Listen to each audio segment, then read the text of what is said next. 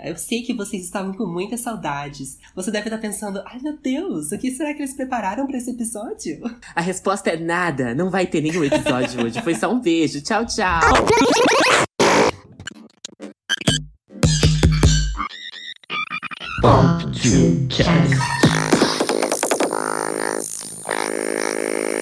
Olá, gatinhas! Eu sou a Sucos Veganos. E eu sou a Aleuiris. E este é o Pop to Cast. O primeiro podcast de música pop no Spotify. Então, gente, uh, a gente passou uma semana aí sem gravar, porque era aniversário da nossa querida Sucos, e a gente resolveu dar um break. Eu queria aproveitar para já nesse comecinho, agradecer vocês por esse primeiro mês do podcast, todo mundo que tem ouvido, todo mundo que tem gostado, tem mandado comentários. A gente tá muito feliz com os resultados, e é isso aí, eu espero que a gente continue lançando muitos podcasts, muitos episódios que vocês gostem e que vocês continuem engajando. Ai, que lindo, que lindo. A gente tá completando um mês, gente. Praticamente uma criança na faculdade já. é o nosso mêsversário, é que logo completarei 15 anos. Mas é isso, os veganos. O que a gente vai falar hoje no episódio? Hoje a gente vai falar sobre um assunto que poderia ser o assunto da nossa vida, um assunto que a gente faz TCC, mestrado, doutorado e PhD, que é o nascimento da PC Music e a morte do Hyperpop. Nossa, que poético, né? Muito. Então, gente, a gente vai falar um pouco sobre é, o nascimento do hyperpop, né? Que é esse gênero que nasceu, barra morreu. A gente vai acompanhar todo o desde o nascimento com a PC Music e conversar, ter algumas reflexões sobre isso, como ele impactou, se ele realmente foi o futuro da música pop, se ele tá presente agora na esfera pop hoje em dia. E todos os seus desdobramentos. E eu acho importante dizer que esse é o tema da nossa vida, porque é uma coisa que a gente adora, que faz parte da nossa formação como amantes de música pop. E é isso, estamos muito animados, né?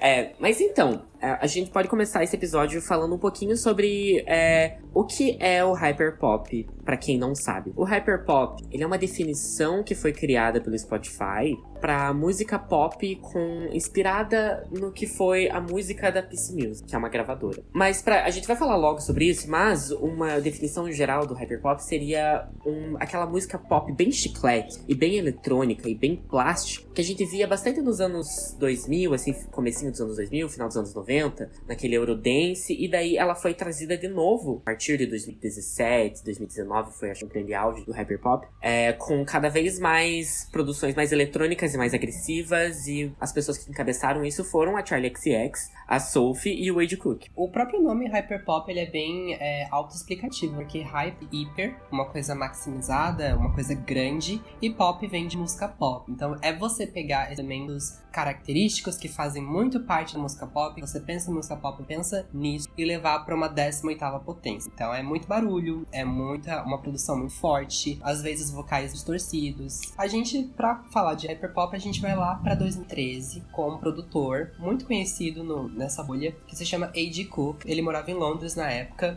ele começou a buscar artistas e criou a PC Music, que era um selo, uma gravadora na época, em que o foco dele era criar o próprio tipo de música eletrônica é, misturada com música pop. E PC Music vem de PC, que é computador, então a ideia é fazer tudo de forma digital, então nada analógico, tudo produzido, criado através do computador. E aí nisso, ele descobriu uma outra produtora na época, que estava fazendo basicamente a mesma coisa que ele estava fazendo, é, em caminhos completamente diferentes, que é a Sophie. A Sophie, quando se fala de hyperpop, quando se fala de PC, a Sophie é provavelmente o maior nome que a gente já teve, vai ter pro resto da história. Ela é uma produtora, ela é trans, e, enfim, a gente já vai entender o impacto que ela causa até hoje. Mas na época eles se encontraram, começaram a perceber que tinham o mesmo tipo de ideia, o mesmo tipo de planejamento, e aí a coisa foi tomando forma e eles foram começando a realmente colocar em prática tudo que tinha ali dentro da cabeça deles.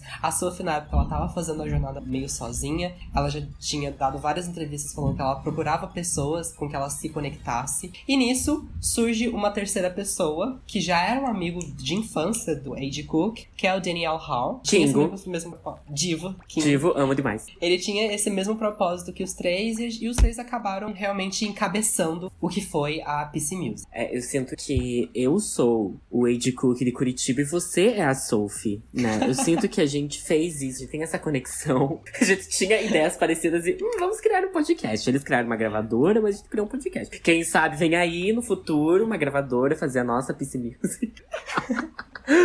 Estamos à procura do nosso Daniel Hall. É, Se quem- você se encaixa. Quando vamos fazer o concurso. O próximo Daniel Hall. Vai ter votação igual a teve pra eleger a nova loira do Tchan, amor. A melhor amiga da, Amo. da Ana Hickman. A melhor amiga. A melhor amiga da Ana Hickman. E aí nisso foi que os três realmente se juntaram e começaram a procurar artistas. O foco deles era música, eles queriam produzir música, obviamente, mas eles não estavam procurando necessariamente música. É, e foi aí que eles caíram na Hannah Diamond, que pra quem não sabe, hoje em dia a gente pensa em Hannah Diamond, pensa, ah, cantora da PC Music, mas nem cantora ela era. Aham, ela era fotógrafa, né?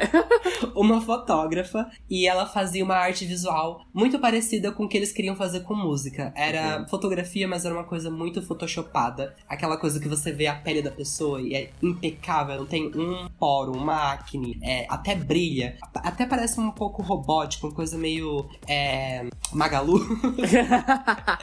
Era esse tipo de arte que ela, visual que ela fazia. E o mais interessante é que ela não utilizava muitos modelos, né? Ela era a própria modelo na maioria das vezes. É, eu acho que a entrada da Hannah Diamond nesse projeto mostra muito assim de que eles não estavam afim de trazer o que era mais é, polido em questão musical. Eles não queriam, tipo, o artista cantasse melhor, eles não queriam alguém que fosse, tipo, totalmente foda em instrumentos e tal. Eles queriam alguém que combinasse com a ideia, e eu acho que a Hannah Diamond trazia muito isso na arte dela. E tanto é que a estética dela foi, é a cara da PC Music, que acabou virando a cara do Hyperpop. E daí nisso, né, é, foi se formando um coletivo de artistas, começando com os três, depois veio Hannah Diamond, e aí veio, vieram vários outros artistas que foram ganhando espaço nessas bolhas de play- playlists, SoundCloud e Spotify, que era Kanye West, Girlfriend of the Year, é, Easy Fun, é, É. Alice, né? Aham.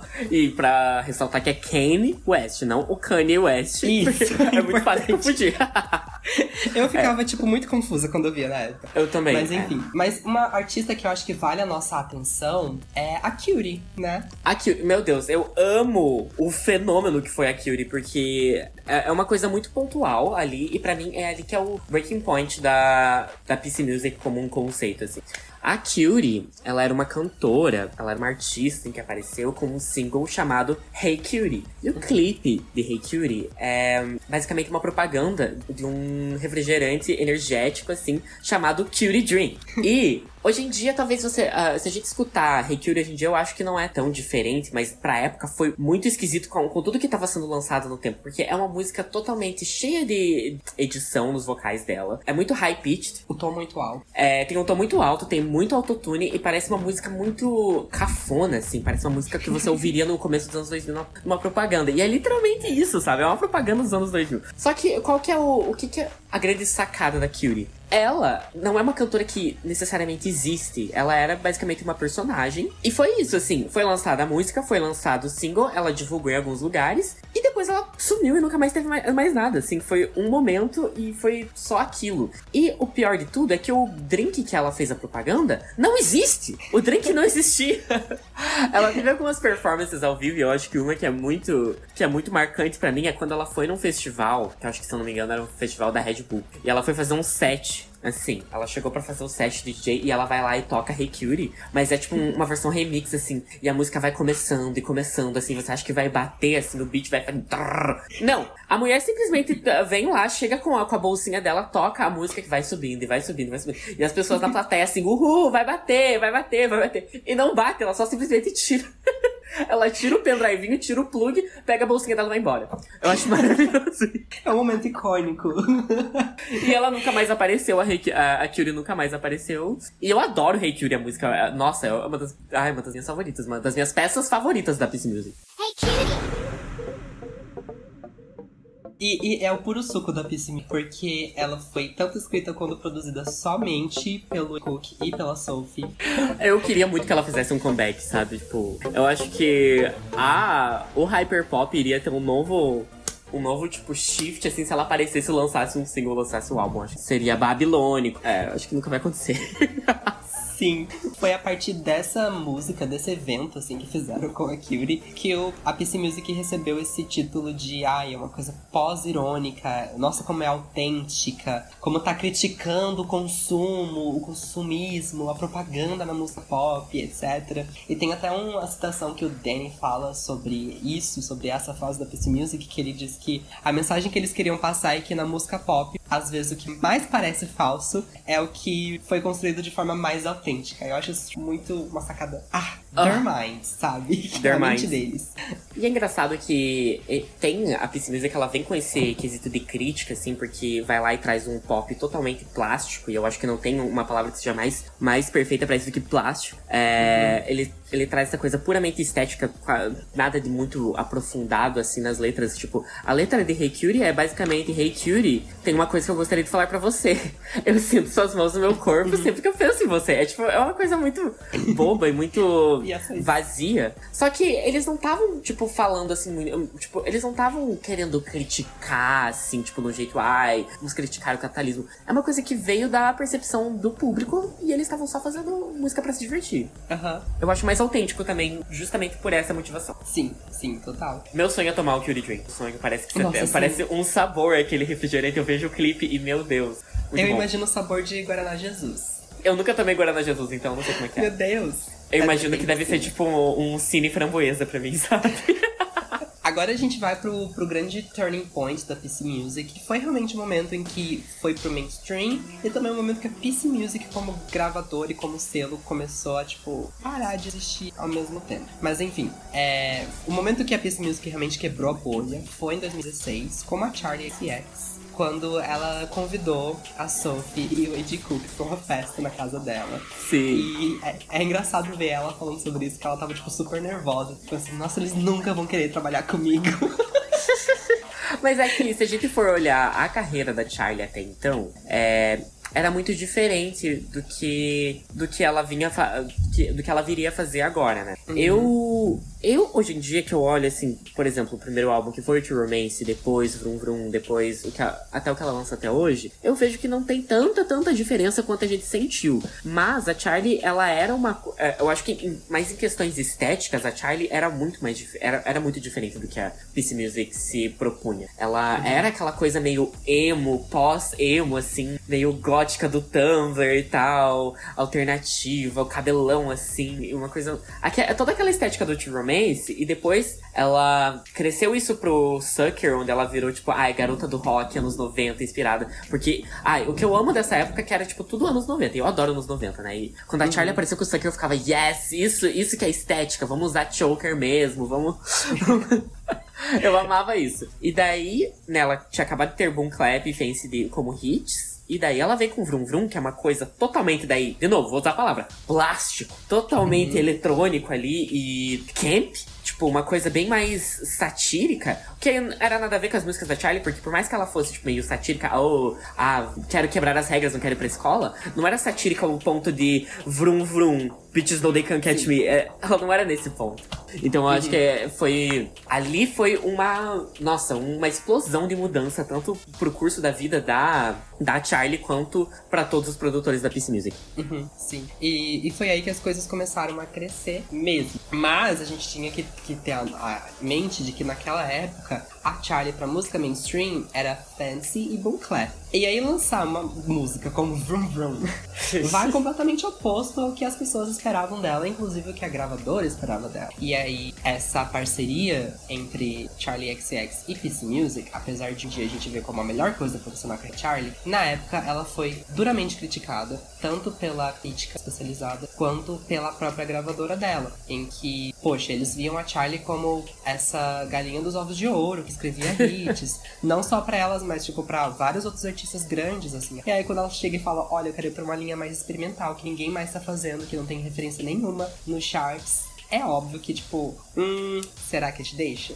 Exatamente, ela era muito promissora, assim. Eu acho que a gravadora tinha planos de, de lançar ela, tipo, vamos lançar o que já foi feito com Romance e tal, e trazer essa linha alternativa, principalmente pós-Lorde, né? Eu acho, eu acho que eles estavam uhum. querendo que ela fosse muito pra essa parte mais crua, vou dizer assim, não sei. E o Vroom Vroom é completamente ao contrário, né? Um fun fact que talvez as pessoas não saibam, mas é que o Vroom Vroom, ele era, na verdade, para ser um álbum. Ela tava produzindo ele para ser um álbum inteiro. E ela deu até uma entrevista dizendo: Ah, meu próximo álbum vai ser a coisa mais pop que você já ouviu e tal. E hum, acabou que a gravadora deu um chopzinho ali, não, não aprovou, e ela teve que lançar pelo próprio selo dela, que foi a Vroom Vroom Records, né? Sim, ela meio que criou esse selo intitulado gravadora na época, que era meio que uma coisa de fachada, sabe? Lavagem Mas... de dinheiro. Por onde ia daquela banda que ela criou? Meu Deus, nós vamos fazer um episódio só sobre Nasty Cherry Band, meu Deus. Mas qual foi o objetivo da Charlie com essa gravadora. Ela queria lançar os projetos experimentais dela e a gravadora barrava o tempo todo. Então o que, que ela fez? Ela começou a falar: ok, eu vou lançar os meus álbuns e as coisas que eu tô fazendo aqui, mas eu não vou chamar de álbum. Foi aí que em 2017 ela começou a onda das mixtapes. A gente precisa é, levar em consideração dois fatos que estavam acontecendo paralelo a isso. O primeiro é que A.G. Cook, ele mesmo, o criador da PC Music, se tornou o diretor criativo da Charlie não sei como a gravadora reagiu a isso na época, mas aconteceu este fato. E Deixaram esse e-mail passar, né? A gravadora deixou Sim. esse e-mail passar, viu? ah, vai, ok, beleza. Em paralelo a isso, tipo, mais que o Vroom não foi muito bem aceito aí pela crítica, ganhou muitos fãs, muitas pessoas começaram a acompanhar a Charlie exatamente nessa época, e muita gente começou a querer produzir músicas parecidas com aquilo. E como a gente tinha dito, a PC Music era uma gravadora, não era um gênero musical. As pessoas começaram a definir esse gênero musical como PC Music, até uma coisa que incomodava um pouquinho, que era tipo, ai gente, acabei de fazer uma música PC Music, olha só. Olha meu remix PC Music dessa música. Nossa, é uma coisa que hoje em dia você não vê ninguém mais falando, mas era muito comum. Ai, porque ela fez bem PC Music esse novo single. Ai, tá bem PC Music. Uhum. E aí começou uma onda de artistas independentes no SoundCloud fazer músicas desse estilo. Eu quero destacar aqui Sebi Saturn e principalmente Playboy, Playboy Cardi, que misturaram isso que a Charlie tava fazendo com um pouco do trap, com o rap, enfim, foram as primeiras raízes que estavam surgindo aí nessa época. Beleza, agora vamos pra 2017? Vamos! Comecinho do ano de 2017, Charlie lançou a primeira mixtape que eu vi a capa e pensei, nossa, Natal? Natal logo em março? Mas tinha uma fake news, né? Você, tinha. inclusive, que foi você que falou que era uma fake news, porque eu achar, eu acreditei super de que Number One Angel era para ser uma mixtape de Natal, mas que a gravadora segurou e tal, ela só pôde lançar em março. Então até que tinha a versão azul da capa, daí falaram, ai, ah, por que ela não lançou azul, já que não é mais Natal? Acho azul feíssimo. Ainda bem que foi vermelho. Mas sim, teve isso. E Number One Angel foi o momento, né? Foi. Qual que é a sua lembrança de Number One Angel? Eu lembro que a minha era muito da faculdade de letras que eu fiz por dois dias. Não, eu lembro que eu fazia faculdade de letras, né, nessa época, por um breve período de tempo, e eu tava. Eu fiquei viciado. E foi bem a época onde a Cupcake tava aparecendo, e daí Lip Gloss, nossa. Sim, foi todo sim. um momento quando ela lançou Lip Gloss. Inclusive, eu acho um, um hino bem injustiçado, porque a Charlie não canta mais Lip Gloss ao vivo. As pessoas não uhum. lembram muito mais Lip Gloss, e eu acho uma das melhores da, das, toda essa fase. Talvez toda a carreira da Charlie, eu acho uma das melhores. Com certeza. A memória que eu, que eu lembro, e agora, tipo, vem um full circle moment na minha cabeça, é que foi meu primeiro emprego nessa época. E eu morava em uma região e trabalhava aqui no centro. E eu vinha de ônibus todos os dias. E aí eu vinha no ônibus ouvindo, porque era exatamente o tempo certinho da mixtape. então eu vinha todos os dias ouvindo de ônibus Number One Angel. E, fun fact, meu primeiro emprego é na rua que eu moro hoje em dia. Uau! Sim, tô aqui olhando pra, pra ele. O momento full circle, vai. Toca, toca cupcake agora. Toca lip gloss da, da Charlie com a cupcake agora pra ter esse momento belíssimo full circle. Sim, é, eu acho que a minha faixa favorita da época e talvez até hoje é Drugs. Ah! Drugs. Essa Puta faixa que pariu. é uma faixa injustiçada. Meu Deus, que, a ai, bridge, que tesão, né? A que bridge, tesão. gente, a, a bridge da música, que é o momento que, tipo, a música muda completamente, que é, é basicamente ela falando Love of my life, love of my life, com uma batidão assim no fundo. Ah! Nossa, eu, não tem uma música ruim nessa mixtape. Eu não, eu não vejo nem uma música ruim. E aí uhum. eu acho que é bom também da gente apontar que foi a primeira vez que a Charlie começou a fazer grandes colaborações, né? Porque, Sim. apesar dela já ter, tipo, colaboração com a, com a Burkini desde o primeiro álbum, foi aí que ela começou, ah, vou fazer uma música com a Mo, vou fazer com a Cupcake, com outras artistas que estavam também no mesmo limbo que ela, né? Tipo a. Como que é o nome da cantora lá? Esqueci o nome dela. A que tá fazendo sucesso agora? Caroline Plotchek. Não!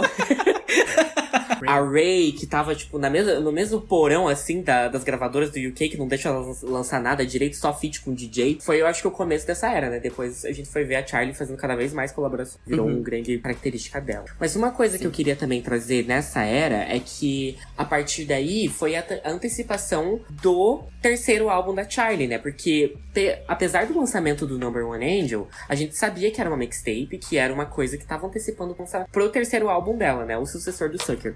A gente já tinha After the After Party, que foi lançado em 2016 e era o grande lead single, né, do, do que seria o terceiro álbum dela. E depois, em 2017, foi lançado Boys. E as duas faixas, né, são produzidas pela Sophie e pelo Wade Cook. Eu não sei se Boys foi produzida pela Sophie, mas é, ela tava trazendo ali toda aquela estética já da PC Music e Bounce, né, que foi um single que nunca lançou, também trazia essa estética, trazia toda, tanto sonoramente quanto no, nos visuais. O infame XX World, né? Que seria, aparentemente, o terceiro álbum da Charlie. E que nunca foi lançado porque ele foi vazado. Basicamente, não, não na íntegra, porque ela já falou numa entrevista que o álbum, ele, ele nem tinha esse nome, que era foi, que XX World foi um, um nome que os fãs deram e tal, mas que ela acabou tendo todo o drive dela sendo. É, ela acabou. Ela teve todo o drive dela hackeado e vazado. E acabou que to, todas as músicas que ela tava trabalhando, que poderia ser um álbum, que poderia ser alguma coisa, foi engavetado e ela nunca mais continuou com isso. É um grande marco, né? E que é muito triste para mim, porque eu acredito que XX World seria, teria sido meu álbum favorito da Tia tivesse sido lançado. Mas aí a gente vai pra. no final do ano, lá em dezembro já, ela tava quase, quase, quase acabando. Quando ela começa a soltar os tweets de tipo, gente, com quem vocês gostariam que eu colaborasse? E se eu fizesse uma mixtape com Pablo Vittar, com Turlo, Carly Rae Jepsen? E aí sai a nossa maravilhosa Pop 2. A bíblia do Hyperpop. A bíblia, a mãe desse podcast. A mãe desse podcast, né? Porque, caso você não sabe, a gente já deve ter falado mais mil vezes, eu não lembro porque. Porque tem um podcast que a gente fez só. Aqui um, aqui um exclusivo. A gente fez um podcast só falando do Pop 2, do Pop 2 mas ele foi engavetado, assim como o XX World, a gente nunca vai lançar. A ser o nosso Patreon.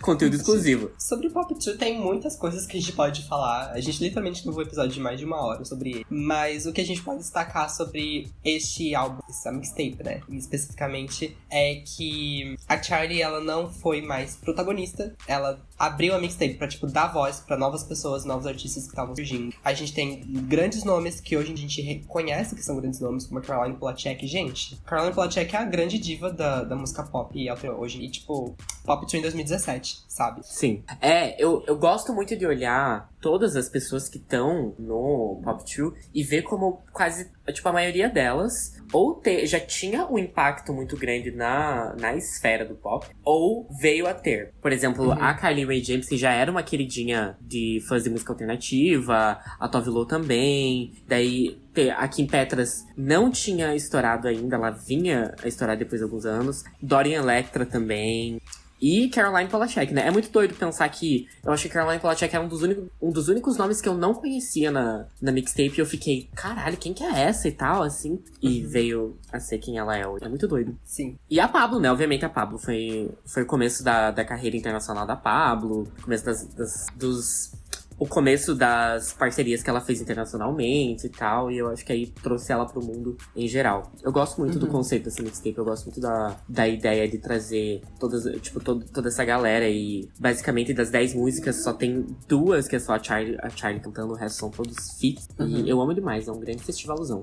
o Pop 2 veio e todas as faixas são produzidas pelo Edi, o Edi virou o grande, o main producer da, da Charlie, né? o produtor principal de tudo que a Charlie lançou desde então, por enquanto. Mas teve teve muito pouco dedo da Sophie. A Sophie, ela produziu, produziu muito pouco aqui em comparação, por exemplo. É porque ela tava ocupada fazendo o próprio álbum dela, que na, saiu no ano seguinte, que é o I Love Every Person Inside.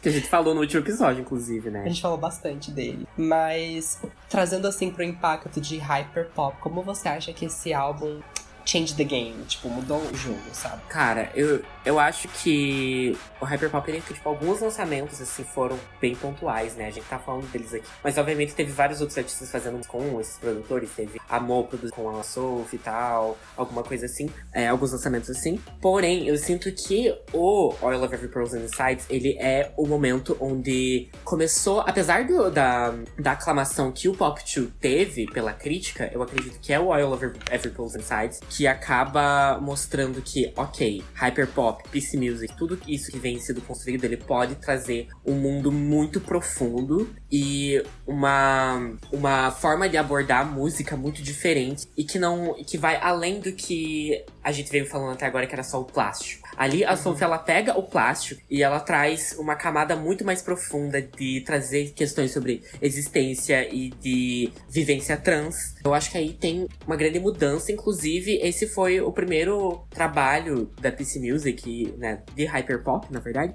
que foi indicado ao Grammy, né? É, a, uhum. a Sophie foi indicada com esse álbum na categoria de melhor álbum eletrônico. Sim, categoria essa que a Arca também foi indicada alguns anos depois. Muito representativo ver mulheres trans indicadas em categorias eletrônicas. É isso aí. É, e daí quando é, a Sophie lançou esse álbum, eu acho que foi uma grande, um grande turning point para o hyperpop como gênero, que até então tava começando a surgir esse termo, né? Se tornou uma grande, um ambiente acolhedor forte para pessoas queer em geral. Porque a gente vinha a Sophie, que encabeçava o movimento, a mulher trans, e aí muitas pessoas queer é, começaram a entrar nessa, nesse termo guarda-chuva e muitas pessoas queer começaram a ouvir também se identificar. Hoje em dia, a maioria das mulheres trans, especificamente as mulheres trans que eu sigo no Twitter, em 2017 2018 tinha uma playlist chamada PC Music, ou uma playlist chamada Hyperpop.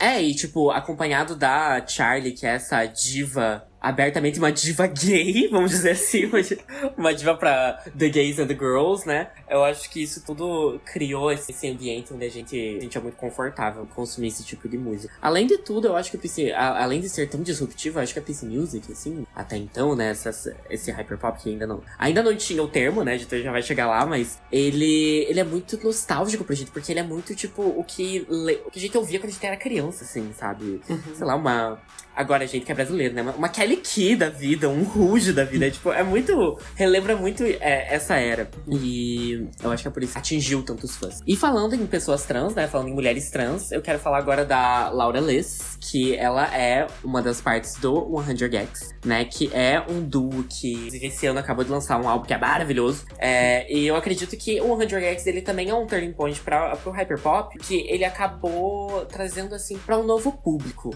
Assim, o 100 Gags eles lançaram o primeiro álbum deles em 2019, que é o 1000 Gex. E com esse álbum, eles trouxeram essa sonoridade cada vez mais desconstruída e cada vez mais glitch. Uma coisa que a gente não falou tanto da, na, em todo o podcast é que a PC Music usava muito do tipo do glitch, da, da, daquela travada, assim, aquela coisa bem eletrônica de computador travando, assim, aquela sonoridade. E o 100 Gex, eles levaram isso a um nível absurdo. E tanto as composições deles também acompanhavam aquilo, porque eles também não compõem coisas super profundas. Eles, eles falam sobre, tipo, por exemplo, Stupid Horse, que é uma das minhas músicas favoritas dele, fala, conta uma história assim: ah, eu coloquei meu. Eu apostei dinheiro no. no eu tava no Jockey Club eu apostei dinheiro num cavalo, e daí eu perdi, e perdi dinheiro do meu Porsche. Então eu fui lá e dei um soco no Jockey pra ele, pra ele aprender o que, que é. Roubei o cavalo dele e saí por aí, sabe? Tipo, é cada viagem. E eu acho que isso, isso acabou trazendo as pessoas assim, de, caralho, que música que é essa aqui? Que movimentos são esses? Que sons são esses?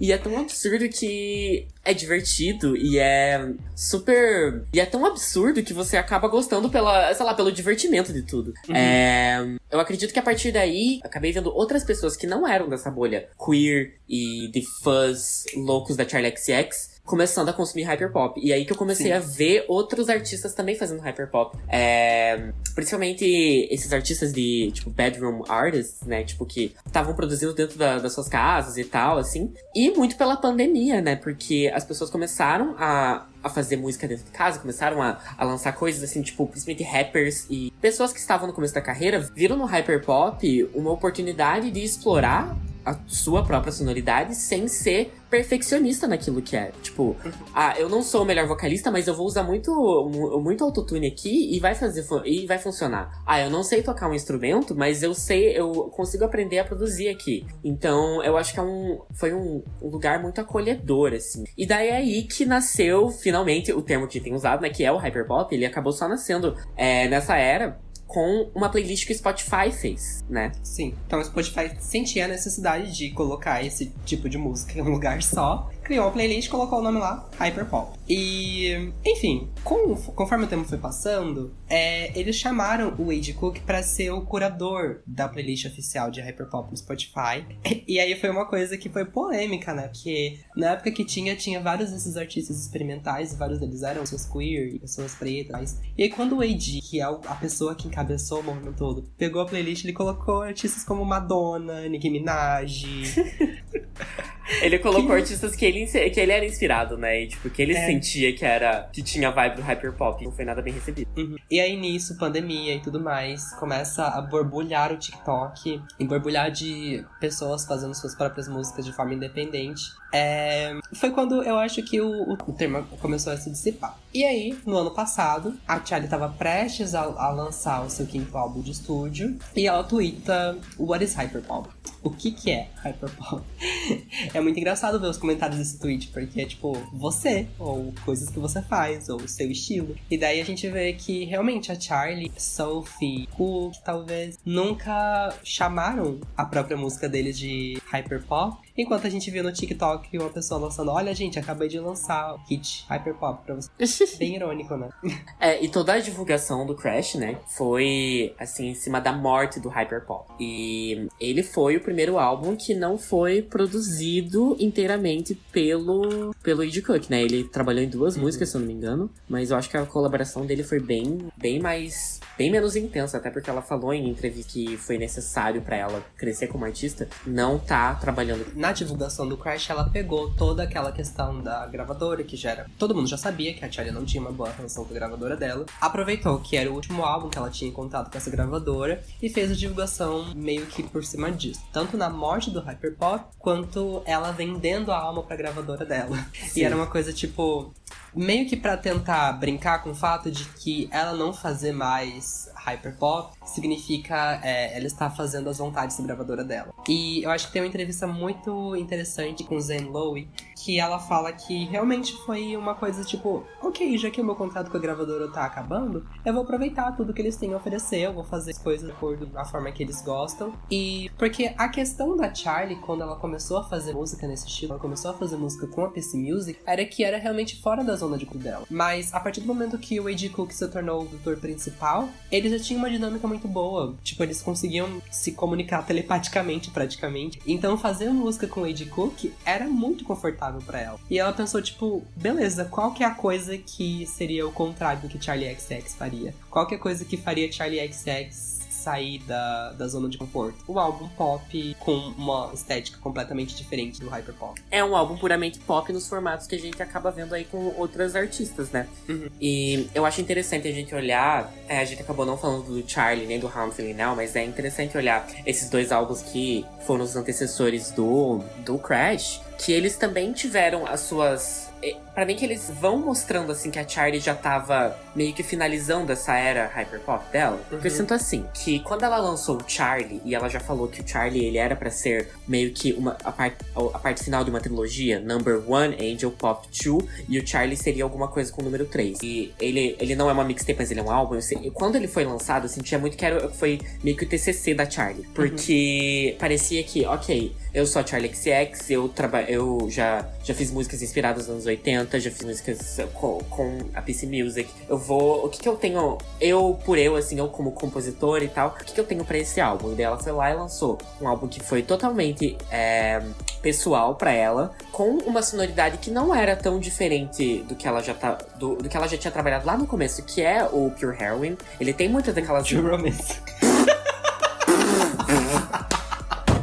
True Romance, que era uma coisa assim, meio anos 80 e tal, inspirada nisso. Então eu acho que ele é um grande trabalho de conclusão do que a Charlie já tinha feito até o momento. Uhum. E quando, após isso, ela vai lá e lança, lança o How I'm Feeling Now, que para mim é, ela lança o How I'm Feeling Now, que é basicamente não sei se ele é realmente, mas o primeiro álbum feito na pandemia. Na pandemia é o primeiro. É o primeiro, sim. Ela fez uhum. em, não lembro, acho que em duas semanas, três semanas, ela acabou postando assim: vou fazer um álbum e é isso. E ela tinha aquele tempo e foi lá e lançou. Ele é muito reflexivo dessa era. Porém, eu acredito que ele não teve o mesmo impacto. Apesar de eu amar esse álbum, acho que ele não teve o mesmo impacto que os outros tiveram, sabe? E uhum. eu, ele é um álbum querido por todo mundo, mas ele é um álbum que, na minha opinião, acaba meio que desaparecendo na, na, na carreira da Charlie. Não sei se é assim para você, mas. Aí eu acho, tipo, totalmente lógico ela ir com o Crash fazer uma coisa que não tem nada a ver, porque o Crash, por diferente do Feeling Now, foi sim super comentado, ele foi um sucesso, tanto de crítica quanto de vendas, e ele, eu acredito, isso para mim, né, o Aleo Iris aqui, para mim, ele cada vez que eu ouço mais, tipo, ele envelhece melhor. E eu vejo como ele é um ótimo álbum. Sim. Eu acho que, é, na época do Charlie, depois que a, a Charlie lançou tanto o Number One Indie quanto o Pop 2, a crítica ficou muito do lado dela. E aí foi, assim, é, ficou feio pra gravadora parar de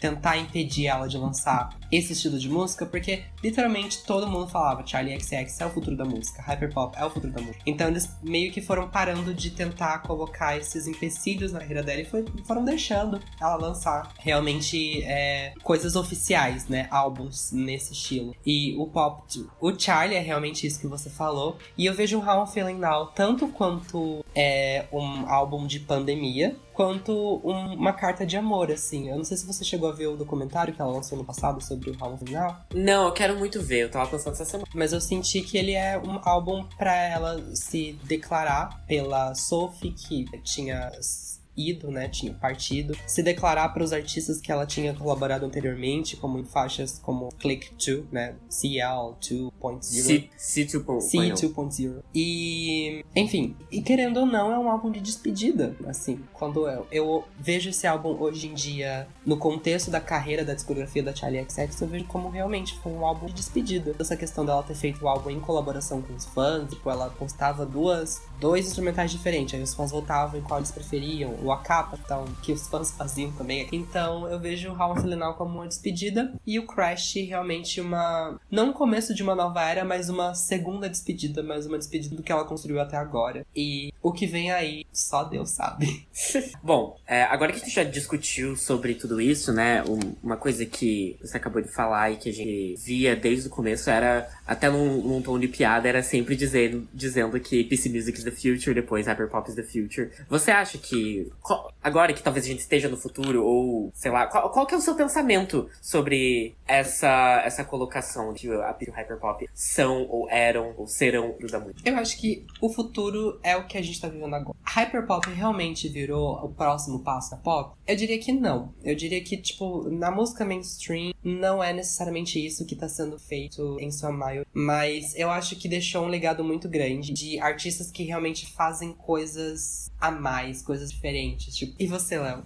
Eu também. É, eu acho que hoje em dia eu vejo o hyperpop que está sendo feito como não tão distante do que está sendo consumido nas rádios. Eu não acho tão distante. Porque uhum. quando a Charlie lançou o Number One Angel, eu acho que 2017 é um dos anos mais chatos pra música pop mesmo, juro pra você. Porque tava todo mundo assim, é, só lançando, tipo, música com batida de, de, de, trap. Tipo, não que seja ruim, eu gosto. Mas assim, parece que tava tão, ai, batido, assim, e, e não tinha nenhuma diva, assim, pegando o primeiro lugar. Eu achava tão chata, assim, tão longe do que. Eu, eu gosto de música eletrônica, então, tipo, tava tão longe do eletrônico, assim, e eu ficava, nossa, não falta alguma coisa. Então, quando a Charlie. A Charlie veio, tipo, totalmente ao contrário. E hoje em dia eu vejo que essa atitude, assim, de ser divertido e de ser nostálgico com os anos 2000 e tal, tá muito em alta, com certeza. Uhum. Até a gente pode falar, sei lá, Boys a Liar, da Pink Panthers. Eu acho que é, tipo, super reminiscente da, da. E, tipo, do que foi feito.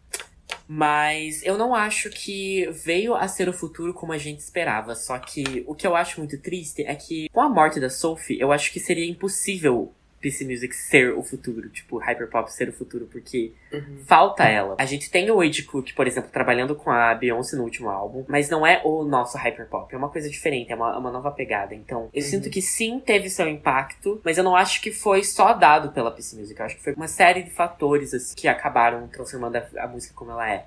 Mas eu gosto de acreditar que teve lançamentos, como né, falei, Slit Pop da Kim Petras, o Motomami. Eu acho que todos esses álbuns tiveram o seu impacto ali. Principalmente essas artistas, assim, a, a Rosalia, a Kim Petras, elas são inspiradas pela Sophie e, tipo, eu acredito muito que isso foi o impacto dela, do AG, da Charlie. Eu não sei se todo mundo sabe, mas a Sophie tava trabalhando no Chromatica. Outro impacto do, do Hyperpop foi o Down of Chromatica, né? Que é o, o álbum de remixes da, da, da Lady Gaga. E ali é a alma do, do hyperpop ali total. É, eu acredito, eu, eu já falei que eu acredito que a Sophie também teria trabalhado com a Beyoncé no, no Renaissance. Então eu também gostaria muito de ver isso, assim. Acho que tem tantas coisas que eu gostaria que a Sophie tivesse feito, assim, que. Eu não gosto nem de entrar muito nesse assunto, porque senão eu fico tristonho, assim. Mas uhum. eu gosto de ver pelo menos o impacto dela. Acho que uma, uma música que me deixou muito feliz, assim, de pensar, puta que pariu, teu, teu legado tá vivo, hein, Sophie? É, é. é Burr da Kim Petras. Porque pra mim Sim. aquilo lá, nossa, é Sophie on its best, sabe? E Sim. Unholy também. Unholy é tipo super o suco do que sobrou, assim, da, do hyperpop. E pegou o primeiro lugar, né? Isso é um exemplo do, acho que, do hyperpop nos charts. Ah, isso terá um espaço muito importante no nosso coração. Por mais clichê que isso possa soar. e é isso, gente. Vamos ao suco do dia. Eu queria recomendar para vocês o suco de cajá. para quem nunca tomou, é uma delícia. o que é um cajá? É uma fruta.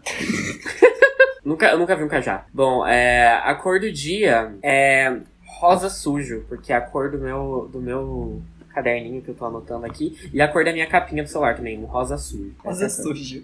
É, um rosa encardido, sabe? Porque o caderno tá encardido, a capinha tá encardida. Mas então agora vamos ao quadro do Last FM. O que, que você ouviu nessa semana, Sucos? Bom, gente, essa semana, a semana que a gente tá gravando, foi a semana que o Tio Romance da Charlie fez 10 anos.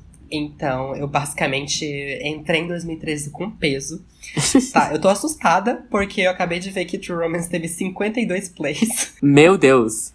Nos últimos sete dias. Acompanhado do Nighttime My Time, da falecida Sky Ferreira. Por onde anda? Por onde anda? A gente vai fazer um quadro. A gente tá pensando em fazer um quadro onde a gente fala de cantoras que subiram. O que, que vocês acham, galera? Por onde anda? E também como foi a semana que eu fiz aniversário, Pure Heron da Lorde. Óbvio, eu sempre escuto esse álbum na semana do meu aniversário. Em segundo lugar, na verdade, ficou o Ninfo, da Shy Girl. Estou bem animado com esse álbum. O álbum de remix, na verdade, né?